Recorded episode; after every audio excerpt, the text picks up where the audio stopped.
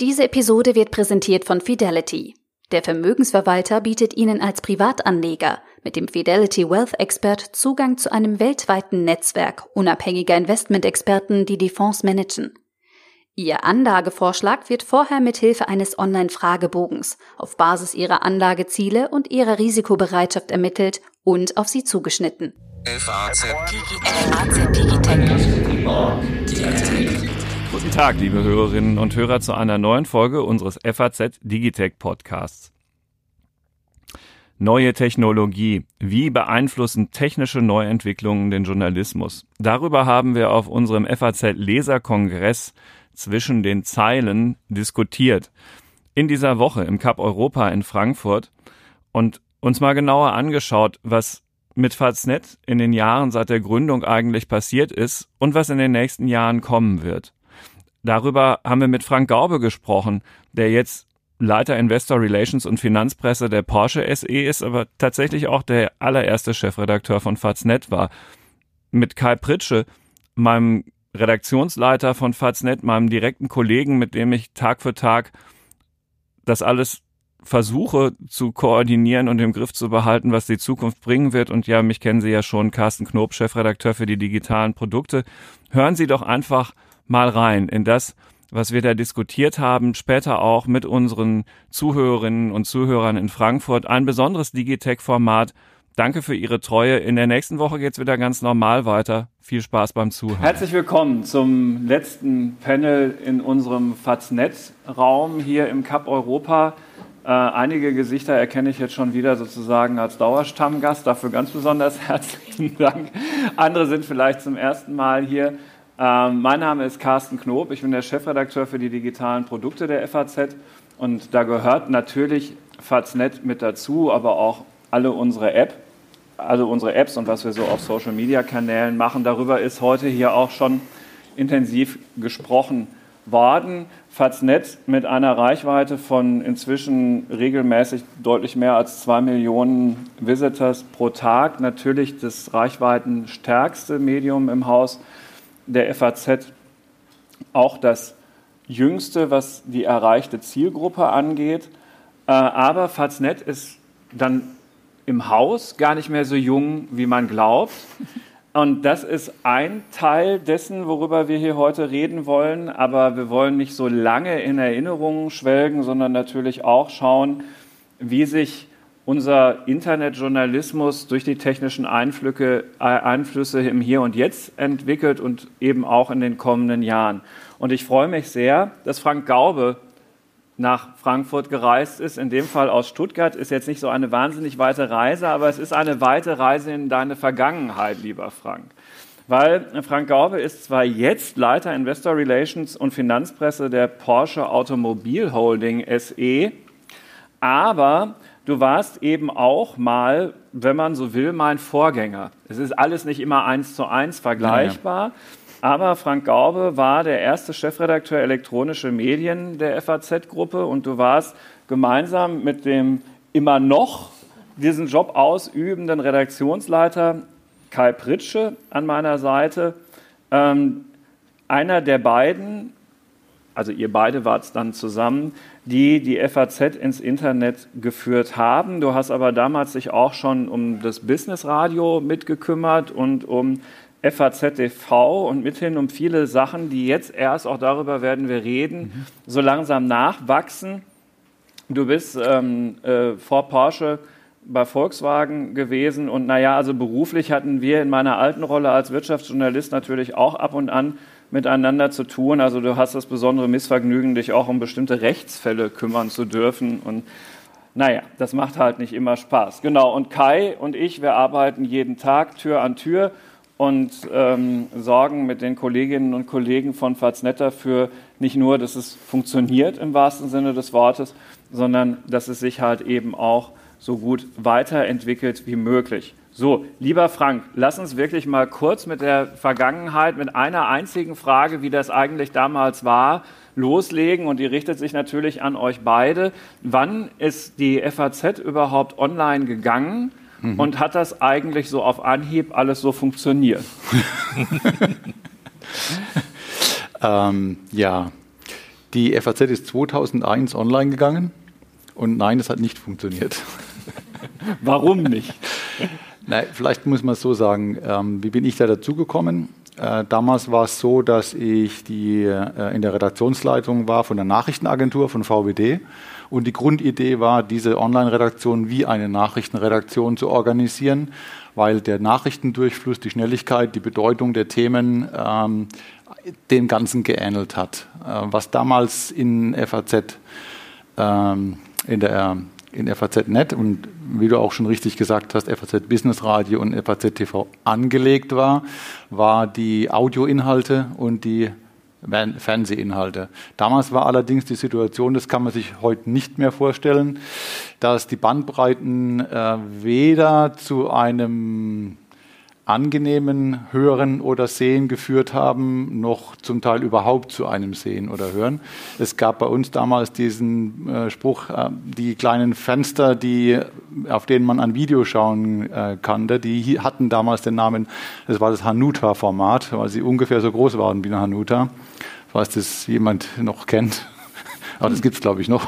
Hanuta gibt es. Ähm, und insofern haben wir uns damals darauf konzentriert, ähm, die Software zu basteln, also Dinge, die heute eigentlich selbstverständlich sind. Äh, mit einem Jahr Vorlauf ist programmiert worden, ist das Redaktionssystem äh, programmiert worden. Damals wurde eine bestehende Software genommen, um sie auf eine erst noch zu erscheinende Microsoft-Oberfläche anzupassen. Da entstand dann das Problem, dass alle Beteiligten an demselben Thema gearbeitet haben, aber mit unterschiedlichen Wahrnehmungen und dann nicht zusammengepasst hat, als wir versucht haben, die Elemente zusammenzuführen. Das hat dann äh, zu einigen Verzögerungen geführt und äh, die Bedeutung der FAZ, ähm, die hat sich nicht in der Anzahl der verfügbaren Server niedergeschlagen, sodass wir also auch am ersten Tag schon in die Knie gegangen sind. Ähm, all diese Aspekte haben eine große Rolle gespielt. Das Redaktionssystem war relativ instabil. Also die meisten Texte wurden zweimal geschrieben, weil das erste Mal abgestürzt sind. Und äh, ähm, ja, das waren so die Anfänge. Dinge, die man sich heute vielleicht gar nicht mehr so vorstellen kann, äh, haben damals eine große Rolle gespielt. Ähm, die, um die würde man sich heute nicht mehr kümmern. Weder die Bandbreiten äh, noch die anderen Themen. Aber die FAZ hatte zumindest die Vorstellung, dass geschriebene Audio- und Videoinhalte eine Rolle spielen sollten. Kann es sein, dass ihr eurer Zeit ein bisschen zu weit voraus wart? Ich glaube, an, angetreten sind wir mit ganz großen Zielen. Ähm, eingeholt worden sind wir schon am ersten Tag, so wie Frank das gerade gesagt hat. Ähm, die Möglichkeiten, die wir vor Augen hatten, ähm, Radio, Fernsehen und das geschriebene Wort zusammenzubringen, ähm, die leben wir heute. Ähm, damals ähm, konnte man sie eigentlich noch gar nicht leben. Das heißt, bei, im Videobereich, die Agenturen waren noch gar nicht darauf eingestellt, Videos auszuliefern fürs Internet. Die hatten nur Ware fürs Fernsehen. Das konnten wir natürlich weder bezahlen noch durch die Bandbreiten im Internet durchschieben.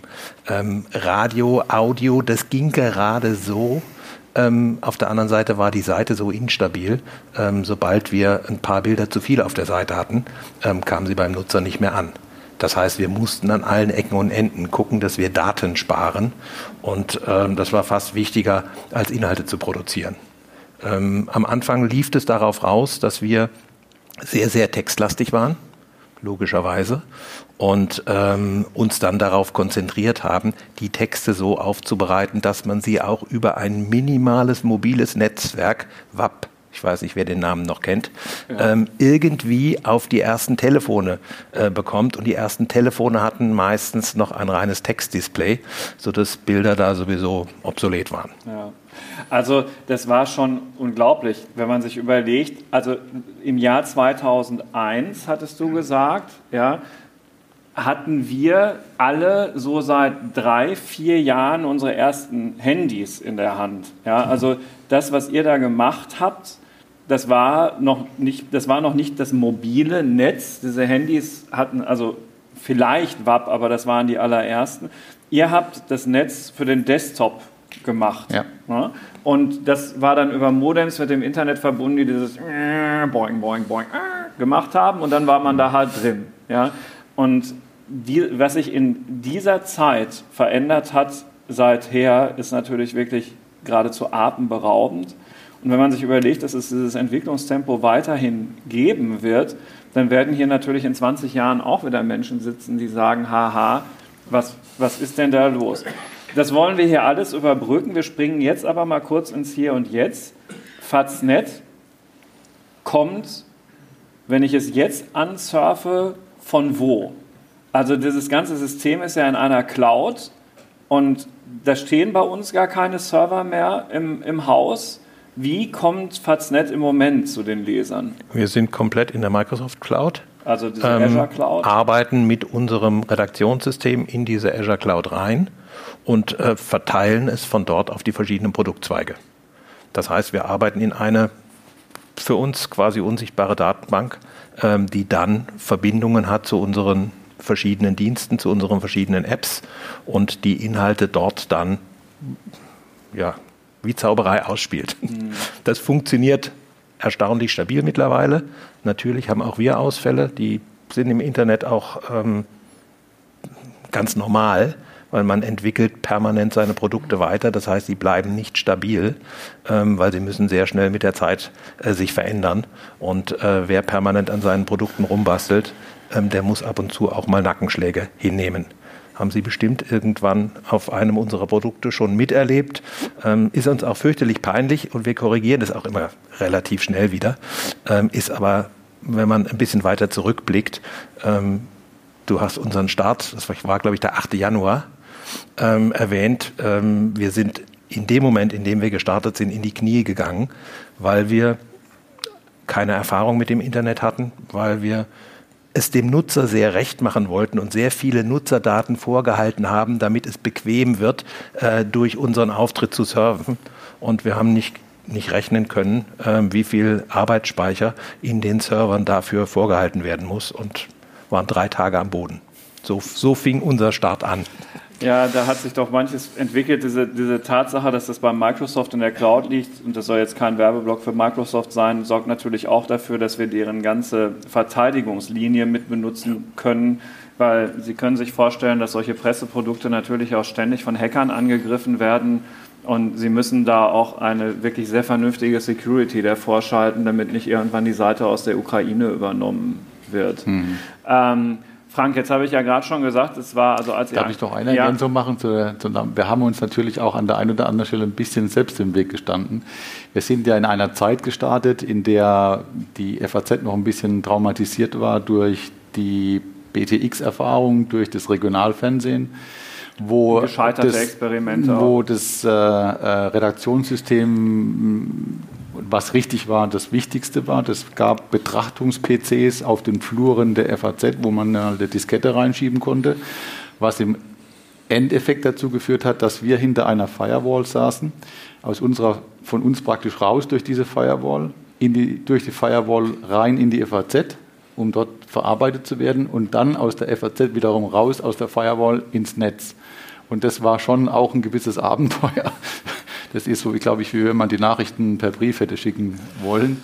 Äh, insofern, es gab verschiedene Aspekte, die heute alle raus sind, ja. aber man muss auch sagen, da gab es einige, ähm, Dinge, die einige, waren. einige Erfahrungskurven, die aber es ist bei Porsche bestimmt heute noch so, genauso wie es bei der FAZ immer noch so ist, dass man auch in der Technikstruktur des Hier und Jetzt natürlich immer wieder Dinge findet, wo man sich sagt, eigentlich stehen wir uns da selber im Weg. Also das ist natürlich auch immer in der Zeit, in der es passiert. Man hat eine Struktur eines Hauses und dann hat eben die Technik und irgendwie muss man das so miteinander in Eingang bringen, dass es zumindest funktioniert. Also eine der wichtigsten Erfahrungen, die ich aus der Zeit mitgenommen habe, ist, dass wenn jemand von der IT einen Begriff in den Mund nimmt und ich, das lange nicht dasselbe bedeutet. Und das kann man erst feststellen, dann, wenn es clasht. Ja. Das ist bis heute so geblieben. Und das wird sich auch nicht verändern. Jetzt habe ich ja gerade gesagt, wie die Handys ausgesehen haben in der Zeit, in der ihr eure Pionierjahre mhm. äh, verbracht habt. Mhm.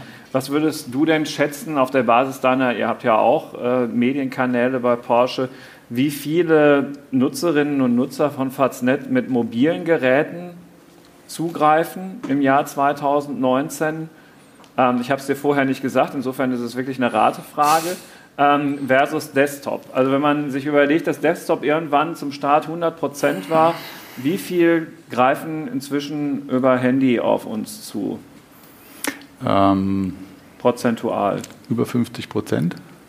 Das ist richtig. Ich würde annehmen, dass es im Ausland noch mal stärker ist als innerhalb Deutschlands ja. oder im deutschsprachigen Raum. Könnte sein. Ähm, international hat es sehr viel größeren Anteil des, des mobile. Ja. Also äh, es Netz. ist also er ist auf dem richtigen Weg. Aber noch nicht angekommen. Aber noch lange nicht angekommen. Und also jetzt nähern wir uns nämlich so langsam den Herausforderungen, denen wir uns im Hier und Jetzt und in der Zukunft stellen müssen. Du weißt es natürlich, es sind im vergangenen Monat 70 Prozent gewesen. Das heißt also, wer glaubt, die FAZ sei noch diese große Zeitung zum Aufschlagen, für die wir früher Faltanleitungen gedruckt haben, nein, die, der Hauptzugang zu unserer Marke von 70 Prozent dieser 2 Millionen Visitor am Tag ist dieses mobile Gerät. Mhm. Da müssen wir rein und äh, der, noch vor einem Jahr hätte ich 60 Prozent sagen müssen. Also das Wachstum in diese ähm, Gegend ist geradezu atemberaubend. So, und jetzt habt ihr am Anfang über Breitbandigkeit oder in, eher habt ihr über Schmalbandigkeit von Datenleitungen gesprochen. Jetzt starten wir in eine 5G-Welt hinein. Also im Moment, wenn wir Glück haben, haben wir ja LTE, der Nachfolger, da sind jetzt die Lizenzen für versteigert worden, ist dieses 5G-Netz. Und ähm, man kann also davon ausgehen, dass dieses Instant, ich habe immer sofort alles, künftig eine noch viel, viel größere Rolle spielen wird. Und das verbindet sich jetzt mit dem, was ihr früher auch schon gemacht habt, nämlich, du hast es gesagt, die Videos sind längst auf unserer Webseite. Und Audio ist auch wieder auf unserer Webseite in zwei Formen. Das, was wir hier besprechen, wird auch gerade als Podcast aufgezeichnet. Insofern begrüße ich auch gerade die Hörerinnen und Hörer des Digitech Podcasts auf Faznet. Ähm, aber eben auch als Text-to-Speech in unserer App. Der Tag wird, werden die Texte vorgelesen für den eingeloggten Nutzer. Und man kann also ähm, zum Beispiel in seinem Porsche, sich das künftig oder auch jetzt schon alles vorlesen lassen, natürlich auch in jedem anderen Auto, wo man ein Handy mit Bluetooth koppeln kann ähm, und damit zur Arbeit fahren. So, wenn man in, in dieser Welt jetzt so ein bisschen verharrt ja, äh, und, und in der Entwicklung, ähm, Frank, was würdest du dir wünschen, wo sich so ein Auftritt hinentwickelt und dann gucken wir mal, was wir da liefern können. Also was wären noch so deine Erwartungen an Journalismus im Netz in den Jahren, der da kommt, auf der Basis dessen, was ich gerade beschrieben habe? Der Journalismus selbst ist ja nur das Mittel zum Zweck, wenn ich mir äh, das Ausspielen von Inhalten wünschen dürfte, dann, dass es über die verschiedenen Plattformen hinweg so äh, reibungsfrei läuft, dass ich einen eine Geschichte auf mehreren Plattformen nacheinander verfolgen kann, aber dass ich also unter anderem auch es an meine persönliche Situation anpassen kann. Vorlesen war, ist gerade äh, genannt worden. Das sind, glaube ich, wichtige Aspekte. Und was dazu, glaube ich, noch gehört, ist die sozialen Medien zu integrieren, um mhm. zu wissen, was läuft parallel ähm, zu dem Haupttext oder zu dem Hauptthema. Wenn man Ah, da, das muss ich jetzt richtig verstehen lernen. Du würdest also empfehlen, dass wir einen eigenen Second Screen irgendwie integrieren zu bestimmten Themen? Ja. Okay. Also Second Screen, damit ist das gemeint, man sitzt beim Fernsehen und also guckt ein Fußballspiel, aber gleichzeitig hat man die ganze Zeit sein Handy in der Hand und äh, informiert sich in, in, seinem Freundeskreis und sozusagen mit anderen. Beispielsweise, ja. Und dass man das integriert. Ja. Interessanter Gedanke. Ähm, dieses Personalisieren machen wir natürlich. Mhm. Ähm, es gibt in der Faznet-App, äh, das ist unsere, unsere Nachrichten-App für jeden Tag, ähm, wo, ähm, also ich müsste kurz ausholen, weil ich nicht genau weiß, wer von Ihnen unser gesamtes Produktportfolio kennt. Wir haben jetzt eben gerade gesprochen über eine Vorlesefunktion in einer App, die der Tag heißt. Das ist nur eine ganz kleine Auswahl von Stücken von, der, von unserer Seite. Im Wesentlichen die Aufmacher des Tages. Die ersten fünf Stücke sind die Aufmacher des Tages und unten drunter ähm, äh, andere äh, Stücke aus unserer Top-Kategorie, aber nur eine kleine Auswahl. Und in dieser App der Tag, die durch die geringe Textmenge eine große optische Opulenz hat, da kann man sich die Texte vorlesen lassen. Dann gibt es noch eine Faznet-App, wo Faznet komplett drin abgebildet ist. Wenn man also alles aus Faznet lesen möchte, braucht man diese Faznet-App. Und da wiederum ist eine Funktion drin, die mit Hilfe künstlicher Intelligenz persönliche Interessen aufzeichnet und daraufhin Autoren und Stücke, Empfehlungen ausspielt. Und das könnte man natürlich schon also auch mit deinen Wünschen verbinden. Das ist klar, das stimmt. Vielleicht. Also um zwei Dinge miteinander ja. zu verbinden, auch wenn es nicht so schnell kommt, wie wir es erwarten. Das teilautonome oder das autonome Fahren wird ja zu einer Intensivierung der Mediennutzung führen. Und umso mehr Möglichkeiten ich habe, das zu personalisieren, umso interessanter wird es für mich natürlich sein. Ja, also vorstellen kann man sich natürlich, dass man Text-to-Speech verbindet mit dem Empfehlungsalgorithmus und man dann morgens mit einem auf meine persönlichen Interessen zugeschnittenen Audio-Feed zur Arbeit fährt. Mhm. So, sowas wird funktionieren. Ja, also vielleicht für das ja. Verständnis des Publikums. Ähm, wir machen das nicht mit ab oder nicht, nicht auf, auf längerfristig, dass wir die eine Funktionalität in der einen App haben, die andere Funktionalität in der anderen App. Das sind alles Testballons. Wir versuchen uns in einer kleinen, überschaubaren Welt mit, mit einer neuen Funktionalität auszustatten. Wenn die reif ist, kippen wir es über alle Produkte und dann findet man überall Text-to-Speech und dann findet man auch überall Personalisierungsmechanismen. Nur wir versuchen das nicht mit, unserer Gesamt, mit unserem gesamten Publikum, sondern mit einer Menge, bei der wir noch äh, die Chance haben, nachzuregulieren. Es könnte schneller gehen, oder? Äh, also ich finde, es könnte es immer schneller gehen. Ja, also tatsächlich, äh, also ich, ich habe mal nachgelesen, dass, dass diese Entdecken, äh, diese Entdecken-Funktionalität, also die personalisierten Empfehlungen mhm. mit künstlicher Intelligenz, über alle unsere Produkte ausgespielt werden. Das haben wir natürlich eigentlich schon im vergangenen Herbst für dieses Jahr angekündigt. Stimmt, aber ja. wir machen zehn Sachen gleichzeitig, mindestens vielleicht auch 20. Und ähm, dann haben wir ab und zu auch mal einen Stau äh, im Entwicklungsbereich ähm, und damit müssen wir leben. Aber ähm, du hast vollkommen recht. Die Technologien, die du eben aufgezählt hast, sind eigentlich beide so weit, dass sie in allen Produkten verfügbar sein könnten. Und die passen wiederum ja eigentlich auch in diese 5G-Welt ganz gut rein. Was du gesagt hast, diese Social-Begleitung zu dem Text, mhm. ist tatsächlich ein Gedanke, den ich jetzt das erste Mal gehört habe und wo man, also der viel Charme hat, wenn man es hinbekommt, das auf der Screengröße, die man hat, mhm. ähm, vernünftig darzustellen. Und das ist natürlich eine große Herausforderung, muss ich sagen. Also allenfalls könnte ich es mir, auf dem Tablet kann man sich das ja jetzt schon zusammenmischen. Ne? Also bei iOS kann ich hm. einfach diese, da müssen wir mal drüber nachdenken, ob, ob man da ähm, äh, vorankommt. So, äh, was haben wir denn noch so in der Entwicklungsküche, lieber Kai? Puh. Wir versuchen künstliche Intelligenz an verschiedenen Stellen einzusetzen, um Inhalte so zu paketieren, dass wir sie ähm, in neuen Produkten anbieten können. Wir ähm, sind sehr intensiv unterwegs im Bereich Podcasts. Es gab ja in den letzten zwei, drei Jahren eine Renaissance der Podcasts, die eigentlich aus den Anfängen des Internets stammten, als man eben nur mit Audios konnte. Ähm, ich glaube, diese Renaissance kommt daher, ähm, dass die Connectivity, Connectivity von unseren Geräten so gut geworden ist, dass ich ein Podcast oder ein Stück Audio damit ähm, auf meinem Handy überall hintragen kann. Ich finde immer einen Lautsprecher oder ein Autoradio oder ich höre es mir auf dem Handy direkt über den Kopfhörer an.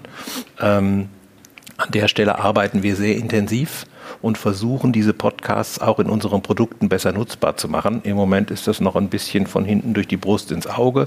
Es funktioniert, aber es könnte deutlich besser funktionieren.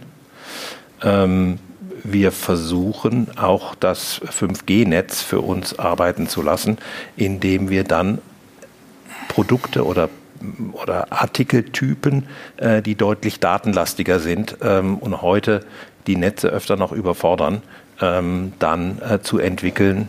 Da meine ich ähm, datenjournalistische äh, Produkte, äh, die Big Data aus dem Internet nutzen, um Inhalte verständlich darzustellen, die man ansonsten über die Einzeldaten ähm, nicht erfassen könnte.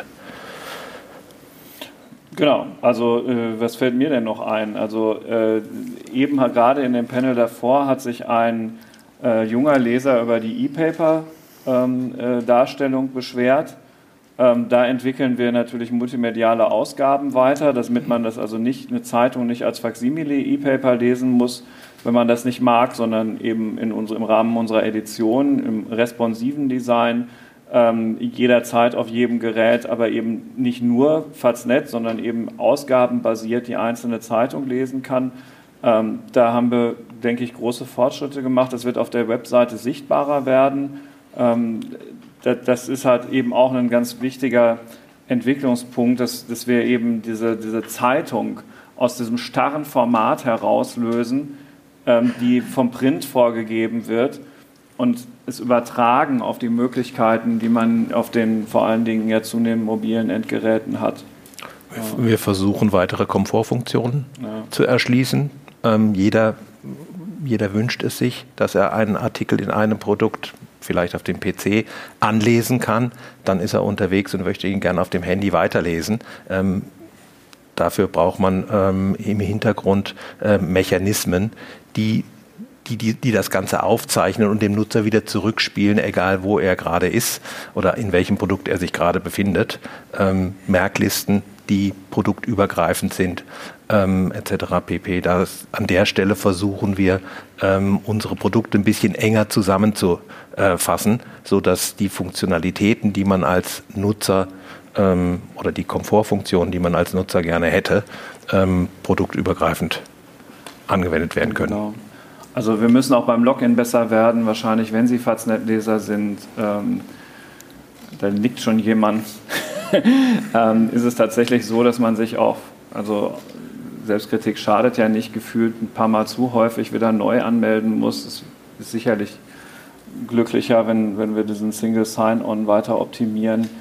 Ähm, also all solche Dinge. Wir werden unsere Paywall, diese F Plus Paywall, künftig auch besser aussteuern können, dass wir noch besser erkennen, auch mit Hilfe von künstlicher Intelligenz, welche Stücke dafür geeignet sind, hinter die Paywall zu wandern und welche nicht. Ähm, überhaupt steckt da überall sehr viel künstliche Intelligenz schon jetzt mit drin. Ähm, ein Thema, das ihr natürlich, als ihr damit angefangen habt, noch überhaupt nicht auf dem Radarschirm haben konntet, das aber jetzt irgendwie durch die ganze Industrie schon in, in ihrer Breite Wirkung entfaltet. Also ich denke, das erlebst du bei euch ja auch. Ja, wobei ich habe da so meinen Kulturpessimismus, meinen gesunden.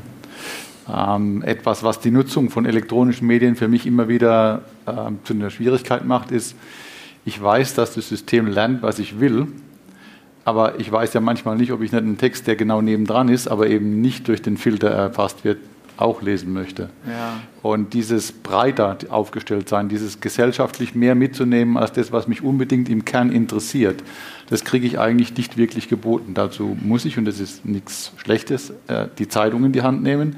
Ich nerv meine Frau immer, weil ich abends mit fünf Zeitungsausrissen heimkomme. Das will ich noch lesen und das will ich noch angucken, ähm, weil es Dinge sind, die mich angesprochen haben von der Überschrift, von, vom Autor. Mhm.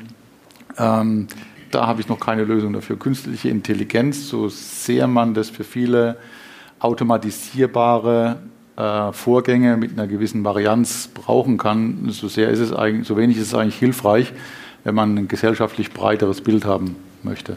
Aber das ist mein persönliches Problem. Ja, wir hatten ja eben dieses Panel mit den jungen Leuten, die haben schon sehr, sehr sich gewünscht, dass sie individualisiertere Angebote bekommen. Insofern muss man auf jeden Fall beides liefern. Mhm ähm, ist natürlich für eine Zeitung, die das Allgemeine im Namen trägt, also Frankfurter Allgemeine Zeitung, eine ganz besondere Herausforderung, sich nicht da viel zu schmalspurig zu bewegen in dem, was man dann da ähm, künftig anbietet. Keine Frage. Ich bin, ja. Zu den, zu den jungen Leuten vielleicht noch ein Stichwort. Ähm, wir stellen uns natürlich auch den Herausforderungen, die neue Technologien mit sich bringen. Das heißt, auf dem Handy muss man sich anders verhalten als auf einem großen PC-Bildschirm. Ähm, noch anders muss man sich in den sozialen Medien verhalten. Da entwickeln sich lauter Storyformen, ähm, die ganz kurz, knapp und visuell sind und ähm, von der Generation der heute 16- bis 20-Jährigen ähm, als ihr Nachrichten Portal genutzt werden. Also ich denke jetzt an Instagram und äh, die rein reinen Bildstories, die mit einer Headline im Bild agieren und fünf Bilder hintereinander erzählen die ganze Geschichte. Und Schluss ist, ähm, auch dort versuchen wir ähm, Fuß zu fassen und er Erzählformen ähm, zu ja, uns anzueignen, sage ich mal so, ähm, die dieses junge Publikum erreichen und trotzdem noch FAZ sind. Das ist natürlich eine große Herausforderung, ne, diesen Spagat jeden Tag zu bestehen, nicht zu hektisch zu werden, nicht zu sehr sich von der Aufgeregtheit ähm, im Netz davontragen zu lassen. Auch schon ein Punkt heute in dem allerersten ja. Panel und auch in dem späteren Fake News Panel gewesen. Ähm, eben schnell zu sein, ohne die FAZ-Qualität darüber zu vergessen. Sie haben doch bestimmt Fragen, wie es mit uns weitergeht und beobachten uns und unser Tun im Netz ja auch als Leserinnen und Leser. Und insofern möchten wir auf keinen Fall an Ihnen vorbeireden, sondern auch ganz besonders jetzt die Möglichkeit geben, nochmal nachzufragen. Ähm, bitte sehr, und da ist auch schon die erste Frage, bitte kurz aufs Mikro warten. Ganz besonders wichtig, weil das ja auch ein Podcast werden soll. Danke. Ähm, Christoph Kaltscheuer, Technische Hochschule Köln. Ich habe eine Frage, die direkt an den Titel anknüpft und weniger vielleicht auf zukünftige Produkte schaut, wobei das damit einfließt. Ja. Ähm, und zwar die Frage, ob die neue oder die technischen Neuentwicklungen den Journalismus, ich meine damit nicht ihre handwerkliche Arbeit, sondern den Transfer, wenn man so will, manipulierbarer machen.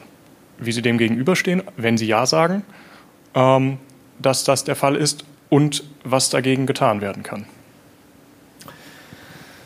Manipulierbar im Sinne von richtigen Deepfakes äh, mit abermals künstlicher Intelligenz in der Bildbearbeitung. Ähm, da gibt es, glaube ich, im Netz irgendetwas, wo Obama furchtbare Dinge über Herrn Trump in, die, in den Mund gelegt werden und es wirkt total echt und wenn man Pech hat, fällt man drauf rein. Ja klar, sowas kann passieren aber es darf auf keinen Fall passieren. Also wir müssen, also an der Stelle gilt, vielleicht schützt uns das aber auch ein bisschen, dass, also die FAZ war nie die Zeitung, die um jeden Preis die schnellste sein musste. Und da wir diesen, also wir wollen nicht lahm sein, ja, aber ähm, wir müssen uns immer die Zeit nehmen, Dinge auf Korrektheit zu überprüfen. Und äh, bei richtigen Deepfakes im Netz die täuschend echt gemacht sind. Also wenn es um Fotos und Videos geht, ist es natürlich schon eine Herausforderung. Da muss man sich auf die Vertrauenswürdigkeit der Quellen auch in den Agenturen verlassen, die wir nutzen.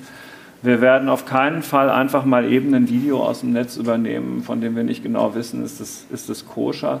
Ähm, ganz langfristig wird sich dieses Problem wahrscheinlich ein wenig einhegen lassen durch Blockchain-Elemente, in dem Bilddaten, ähm, die New York Times experimentiert damit schon, ähm, mit einer Blockchain verknüpft werden, die also eindeutig verifiziert, dass das alles so ist, wie es sein soll. Und das kann man sich natürlich auch darüber hinaus noch vorstellen. Ist der Journalismus ansonsten durch Technik manipulierbarer geworden? Ich glaube nicht. Frank, was meinst du? Es sind doch eigentlich andere Dinge, die Journalismus manipulierbar machen, als unbedingt die Technik, oder? Nein, ich denke schon, dass äh, Journalismus manipulierbar ist.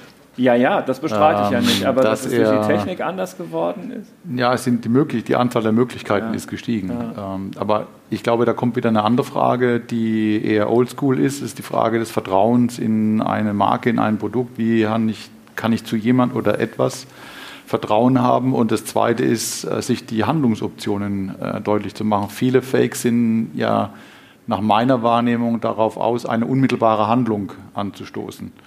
Eine Reaktion darauf und einen Shitstorm auszulösen. Und wenn ich die Handlungsoption für mich annehme, dass ich mal warten kann und gucken, was kommt dabei raus, dann würde ich sagen wollen, dass das System im Moment zumindest so gut funktioniert, dass innerhalb eines überschaubaren Zeitraums die richtig großen Fakes zu den großen Themen auch deutlich werden. Und dann kann man sich ja wiederum anpassen und muss das für sich selbst dann anders verarbeiten. Wenn man sich diese Handlungsoptionen gibt und nicht im Sekundentakt irgendwie mit agieren möchte, dann hat man vielleicht eine Chance. Vielleicht ist es auch naiv gedacht, ich weiß es nicht. Hm. Darf ich eine Anschlussfrage stellen, die ja. dich als Kommunikator in deinem jetzigen Beruf ähm, betrifft. Ja. Das ist ja auch für euch eine Herausforderung auf der anderen Seite des Schreibtisches. Die Frage, die gerade gestellt worden ist. Wie ja, stellt natürlich. ihr euch denn auf der Seite der Kommunikation dem Thema?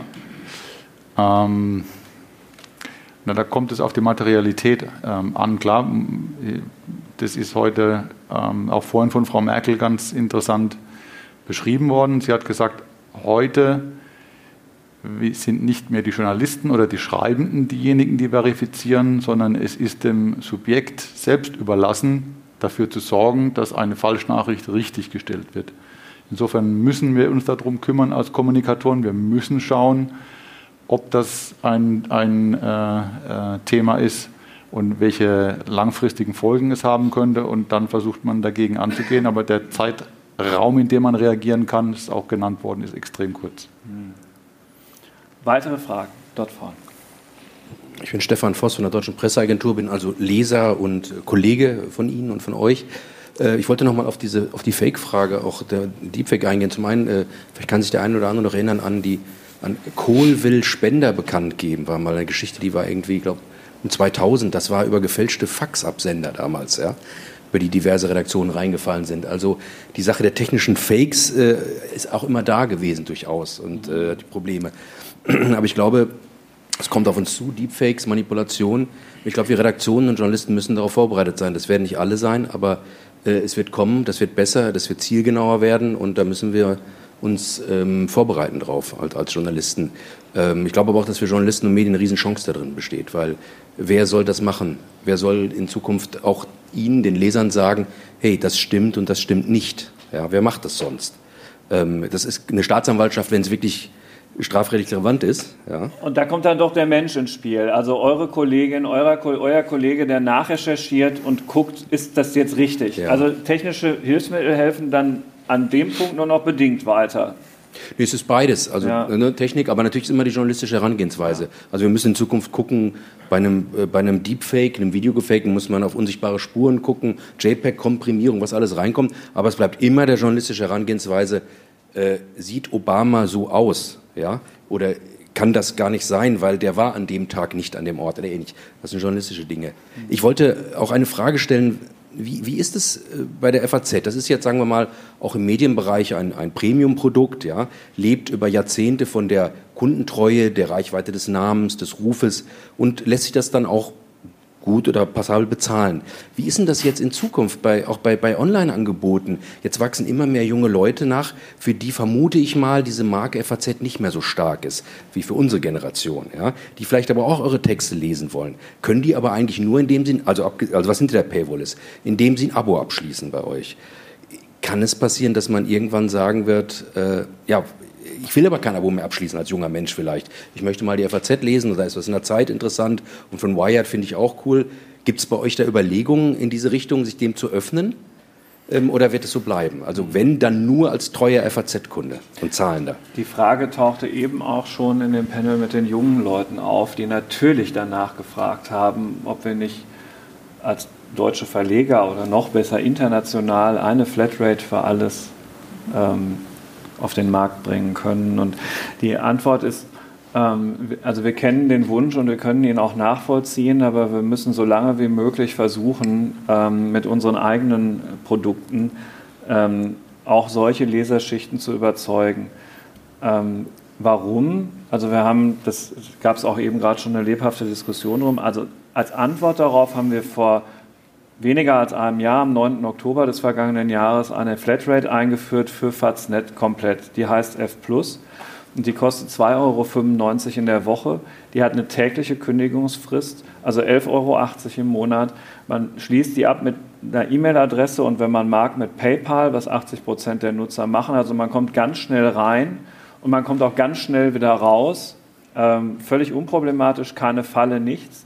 Und damit überzeugen wir schon sehr, sehr viele neue Leser, ohne, und das war eine große Sorge, unser Kernprodukt, das große Abo, zu kannibalisieren. Also es ist tatsächlich so, dass mehr als 30.000 Leser, das haben wir heute auch bei euch im DPA, läuft ja ein Interview mit Herrn Kohler und, und mir, haben wir das zum ersten Mal gesagt, dass es tatsächlich mehr als 30.000 schon sind, weil wir müssen das nicht IVW melden. Ähm, also das Produkt kommt an, aber könnte die Durchschnittsleserschaft auch in dem F Plus Produkt jünger sein? Ja, das könnte sie. Ähm, das muss ich entweder noch weiter rumsprechen, dass es tatsächlich keine Abo-Falle ist, oder es ist vielleicht immer noch nicht das Richtige. Ist denn aber möglicherweise diese Flatrate über alles das Richtige? Ach herrje, aus unserer Sicht eigentlich nicht. Es schiebt sich einen, eine, eine Plattform zwischen uns und den Leser, die Provisionen kassiert. Im Fall von Apple in den Vereinigten Staaten 50 Prozent. Und dann passiert also zwei, zwei Sachen, die, die auf keinen Fall passieren dürfen eigentlich, solange sie ein funktionierendes Unternehmen sind. Sie verlieren den direkten Kontakt zum Kunden und sie geben noch 50 Prozent ihrer Erlöse ab. Und dann steuert man in sowas rein wie Airbnb oder oder. Und ähm, das tut in der Regel denjenigen, die da die Lieferanten der Ware sind, nicht besonders gut. Deswegen wollen wir das schon, wenn es eben geht, vermeiden. Es wird halt eben, es wäre naiv zu glauben, dass irgendein Start-up daherkommt, äh, das nur guten Willen hat und dann ein ganz tolles äh, Produkt aufzieht. Es werden die Apples und Googles dieser Welt sein, die diese Plattform bauen. Und das ist nicht attraktiv. Vielleicht ja. als, als ähm, Ergänzung, als Außenstehender, als Beobachter, wenn ich das so sagen darf. Ähm, wir haben ja 20 Jahre Faznet hinter uns. Ähm, es gibt aber nicht die eine Antwort auf die Frage, wie sich Verlage zukünftig refinanzieren. Ähm, wenn man sich die verschiedenen Konzepte anschaut, dann glaube ich, kann man zu dem Ergebnis kommen, es wird nicht die eine Möglichkeit geben. Der Guardian versucht es mit ähm, mit Spenden im Sinne von, ich biete an, äh, Einmalpayments, äh, monatliche Payments, die haben damit sehr gute Erfahrungen gemacht, sind seit einiger Zeit in den schwarzen Zahlen wieder als Gesamtorganisation. Die sehen ganz genau, die Angelsachsen sind eher gewohnt, eine, eine Zahlung und das ist es. Die Kontinentaleuropäer sind eher an monatliche Zahlungen gewöhnt, aber es funktioniert in Gänze. In den USA sehen wir das Konzept, dass sich reiche Personen eine Zeitung kaufen. Das kommt jetzt bei der FAZ durch die Stiftungsstruktur eher nicht in Frage. Aber es wird in Zukunft verschiedene andere Modelle geben, um äh, das Geschäftsmodell zuverlässiger Journalismus, wenn man das jetzt so miteinander verbinden darf, ähm, am Leben zu halten. Aber jedes Haus muss für sich selbst den Weg dorthin, äh, dorthin finden ein und halt Dinge auch offen halten. Genau. Die, ein großer Berliner Verlag ist gerade von KKA mhm. und ein anderer kleinerer von zwei Privatinvestoren übernommen. Ja, wobei KKA äh, ist ja letztendlich der Umstand, dass sie den Fehler gemacht haben, an die Börse zu gehen. Also ja. das ist ja letztendlich nur eine Fehlentscheidung zurück genau. skalieren. Ja. Ähm, wir haben es damals so gemacht, dass wir einen Dreijahresvertrag mit der äh, Deutschen Bank ausgemacht haben, die äh, den Teilbereich Investor im Netz geschlossen gemacht haben für Leute, die eben in diesem Bereich Depots führen wollen. Es war auch klar, dass das von der Deutschen Bank gesponsert wird, um auf diese Art und Weise, und ich glaube, die ersten zwei Jahre waren wir auch mhm. kostendeckend, ähm, zu machen. Da gibt, es gibt verschiedene Modelle. Man muss für das Haus schauen, was dann geht, um den Qualitätsjournalismus zu finanzieren. Am Ende des Tages ist das. Klar, es muss eine Mischung sein. Also auch, es gibt natürlich immer noch wieder auch äh, Medienkooperationen mit zahlenden ähm, letztlich Anzeigenkunden, mhm. die dann aber natürlich auch entsprechend ausgewiesen sind. So ganz viele Fragen, bitte sehr. Und dann kommen wir aber auf die andere Seite. Ja, hallo, ich bin Sabrina Brauer. Ich studiere Media and Communication Management in Hamburg an der Hochschule Fresenius. Ähm, es ist ja so, seitdem es Musikplattformen wie Spotify etc. gibt, ähm, hat sich das Komponieren und das Texteschreiben verändert.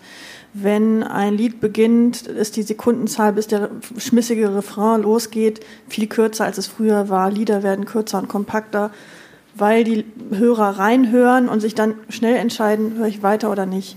Hat sich das im Journalismus, im Schreiben auch so verändert oder ist alles gleich geblieben wie früher, als es noch nur Zeitung als Papierform gab? Was ich ja so immer hasse, wenn Amerikaner solche Sachen machen, dann wenn die dann sagen, das ist eine super Frage. Aber das ist wirklich eine super Frage, weil ähm, genau so ist es. Äh, dieser, äh, diese Paywall, das bessere Ohr an, an dem, was möchte denn der Leser, also über unsere ganzen Statistiken, die ganzen Daten, die wir da erheben, das hat natürlich Auswirkungen auf die Art und Weise, wie Texte erzählt werden, weil auch eine FAZ-Redaktion lernt, dass eine Überschrift eine ziemlich wichtige Veranstaltung ist, dass ein Teaser ähm, seriös bleiben muss, aber schon nicht alles verraten sollte, dass zumindest erstmal ein kleiner Spannungsbogen aufgebaut wird, der in den Text hineinführt. So was haben wir in der Form früher so nicht gemacht. Dann müssen Sie gucken, wenn Sie wissen, dieser Text wandert hinter die Paywall, das ähm, sind ja häufig die längeren, dass in den ersten beiden Absätzen, die noch nicht ausgegraut sind, zwar viele spannende Dinge stehen, aber eben auch noch längst nicht alles. Ja, also da ist es so ein bisschen anders vielleicht wie bei der Musik. Wir müssen gucken, dass die Leute möglichst lange bei uns in den Texten bleiben, dass sie möglichst intensiv lesen, weil eine immer wichtigere Zahl auf unserer Webseite ist das Engagement äh, und, und immer weniger eigentlich die äh, Reichweite über alles. Ja, wie stark setzen sich die Leute mit den Texten wie lange auseinander?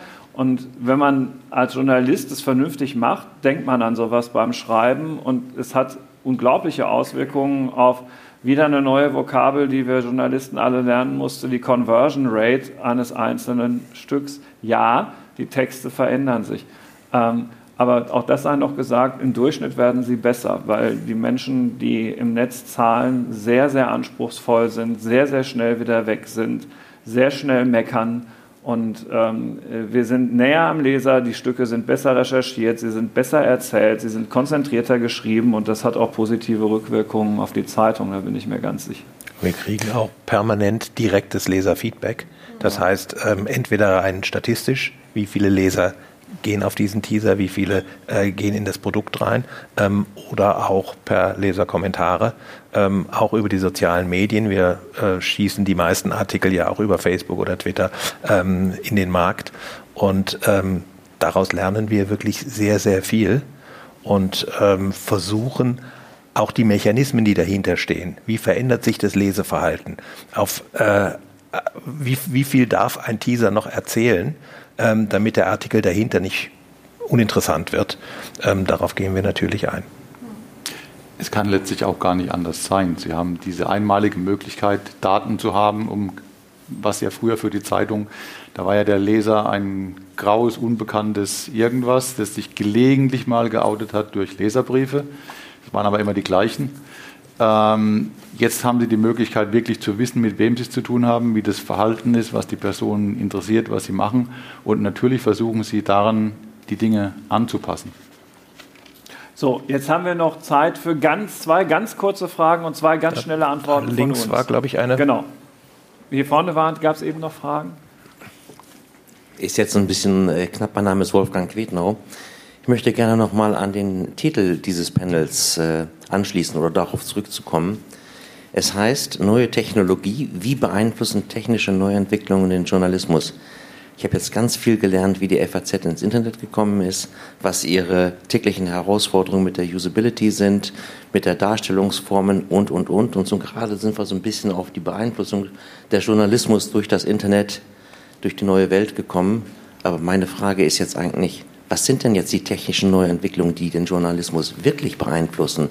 Was sind denn die Herausforderungen? Ah, ich dachte, Wissen dass Sie, dass wir das implizit schon drin gehabt hätten, aber ich präzisiere das gern nochmal. Ähm, die, dieser, dieser Wandel hin von einem schmalbandigen Produkt, das total textlastig war und nur stationär abgerufen werden konnte, hin zu einem breitbandig mobil abrufbaren Produkt, führt halt dazu, dass sie ganz andere Art von Erzählformen mit integrieren können. Natürlich schreiben wir weiterhin Texte, die verändern sich im Aufbau so ein bisschen so wie eben gerade beschrieben. Wir haben Social-Media-Elemente dabei, aber jetzt wird es halt richtig spannend, Video und Audio da mit rein zu integrieren und das zu einem Produkt verschmelzen zu lassen. Das ist immer alles die Frage, das ist alles die Frage, wie bringe ich mein Produkt an den Kunden.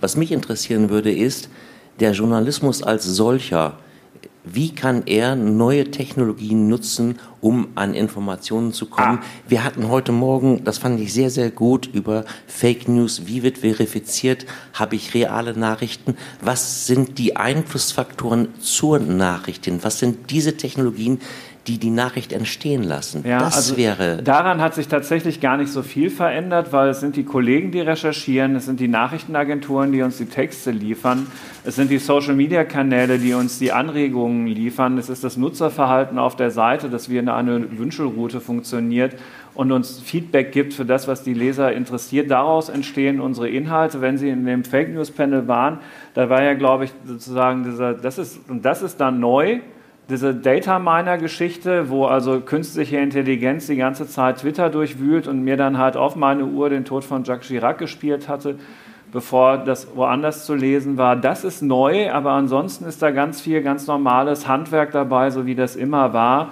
ähm, um Qualität zu sichern. Da hat sich letztlich gar nicht so viel verändert, nur die Breite der Ausspielformen ist größer geworden. Okay. Also die Man Quellen, aus denen wir schöpfen können, also auch die datenjournalistischen Quellen, die sind natürlich immer größer, immer breiter. Wir haben auch immer mehr Möglichkeiten, die zu analysieren. Das mündet aber dann in ganz normalem journalistischem Handwerk.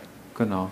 Man kann vielleicht noch ergänzen, der Journalismus ist auch ähm, in einer Form von Realität angekommen. Vor 20 Jahren war das große Bild, das jeder Journalist gefürchtet hat. Mein Verleger schickt mich los mit einem Audioaufnahmegerät, mit einer Kamera und mit einem Blog und ich mache dann alles zusammen. Der elektrische heute, heute weiß man, der Journalist, die journalistische Leistung, wie auch immer sie aussieht, ist eine Teamleistung. Die fängt an bei deren Personen, die recherchieren in den verschiedenen Medien, bis hin zu der Person, die am Ende des Tages die Daten auswertet, um zu sagen, wie müssen, wie müssen wir es machen, und der Suchmaschinenoptimierung. Und das ist am Ende die journalistische Leistung, die zu, zu leisten ist und nicht dieser einsame Schreiber, der den ganz großen Welterklärungstext macht. Genau. Die letzte Frage. Mich, über, mich, überrascht das sehr, wenn ich den Beruf des Journalismus vergleiche mit einem Bankangestellten. Dann ist mein Bild eigentlich der Bankangestellte von vor 20 Jahren mit seinem Stempel hinterm Schalter verglichen mit dem Hochfrequenz-Börsenhändler heute. Ich stelle mir vor, dass Sie unter einem irrsinnigen Ausmaß an Informationsüberlastung arbeiten. Wenn Sie sagen, Sie arbeiten genauso wie früher, wundert mich das einfach, weil ich mir vorstellen kann, dass es für Sie, mal abgesehen von den Extremer wie, wie, wie Fake News, schwieriger geworden ist, unter dieser Informationsüberlast überhaupt den roten Faden zu finden. Und ich frage mich, wie Sie es schaffen, ähm, trotzdem die ausreichende Menge an Reflexion zu bekommen, um sozusagen Ihre persönliche Meinung zu bilden. Sind Sie nicht ein Getriebener der anderen Medien, die nur noch das bündeln, produzieren und ähm, ins Netz stellen können? Oder wie weit sind Sie überhaupt noch in der Lage, eigene Reflexion darüber zu betreiben? Ja, also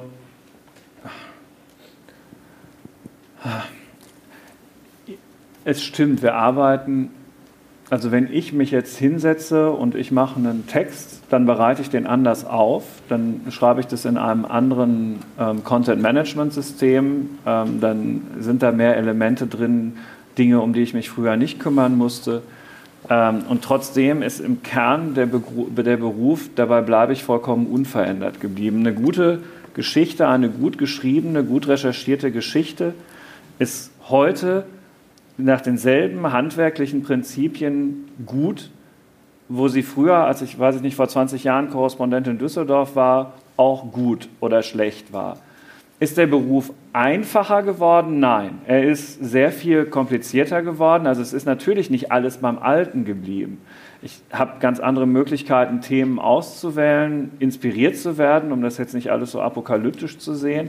Und muss natürlich mit, mit meiner, also in, in meinem Fall schon auch ein bisschen Erfahrung versuchen, eine Schneise durch dieses Dickicht zu schlagen und versuchen auch jüngere Kollegen immer wieder so ein bisschen natürlich mit an die Hand zu nehmen wir haben bei Faznet überhaupt nicht die Kultur, dass da ein Chefredakteur steht, der sagt, aber jetzt schnell, schnell, schnell und mehr, mehr, mehr. Also das äh, würde uns auch, würde einfach nicht zu dem passen, was wir da machen, was wir können, was wir gut können. Und das ist die zweite Antwort auf Ihre Frage. Die FAZ nimmt sich im ganzen Haus die Zeit, noch Dinge zu reflektieren. Wir haben in der Zeitung im Zweifel dann ja erstmal am nächsten Tag die Analyse drin, die mit mehr Zeit geschrieben ist als die ursprüngliche Nachricht, als der schnelle Kommentar auf Faznet, der ja nicht schlecht sein muss. Aber wenn das Thema dann gewichtig genug ist, nehmen wir das selbstverständlich auch noch auf Faznet mit. Sehr wahrscheinlich sogar hinter der Paywall, wo Menschen dann auch wirklich in immer größerer Zahl bereit sind, dafür dann auch zu bezahlen wir müssen nicht der Geschwindigkeit und dem Clickbaiting hinterherrennen, jedenfalls nicht mit der Marke Faznet und unsere Leser finden das auch eher besser. Also dazu vielleicht hilft Ihnen das ein bisschen zur Einschätzung. Wir haben die Zahl der Stücke hinter unserer Paywall verdreifacht im vergangenen Jahr, um überhaupt dieses Produkt F Plus zu schaffen. Und trotzdem sind die Zugriffe year over year 20 Prozent gestiegen. Ja, also das ist tatsächlich kein Nachteil, sondern ein Vorteil. Man kann bei den alten Werten bleiben, ohne Manufaktum werden zu müssen ja, und im Alten zu erstarren. Vielleicht, so. vielleicht noch als Ergänzung dazu. Es gibt natürlich journalistische Arbeiten in unterschiedlichen Tempos. Das heißt, wenn jemand eine Nachrichtenschicht hat bei Faznet, dann ist er Sklave der Nachrichtenlage und muss diese Nachrichtenlage bestmöglich filtern, hat un unendlich viele Quellen und muss sich Mechanismen schaffen, um das Wichtige herauszuselektieren und schnell, nicht nicht als allererster, aber schnell auf die Seite zu bringen. Es gibt aber auch Kollegen, die nehmen sich diese Nachricht und recherchieren weiter und geben ihr den notwendigen Tiefgang. Und es gibt Kollegen, die schreiben einen großen zweiseitigen Hintergrund dazu. All das wird zusammengeführt in Faznet und hat natürlich ganz unterschiedliche Geschwindigkeiten. Aber dem müssen wir uns stellen.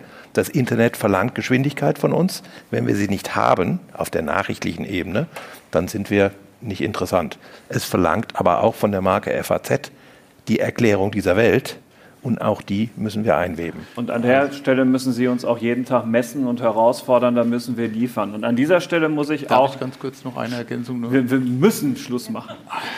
Frank, tut mir leid. Die, vielen, vielen Dank für Ihre Aufmerksamkeit. Sie müssen jetzt zu Robert Habeck rüber, wenn Sie ihn sehen wollen, in den anderen großen Saal. Aber das wird nicht so voll wie bei Angela Merkel. Danke fürs Zuhören.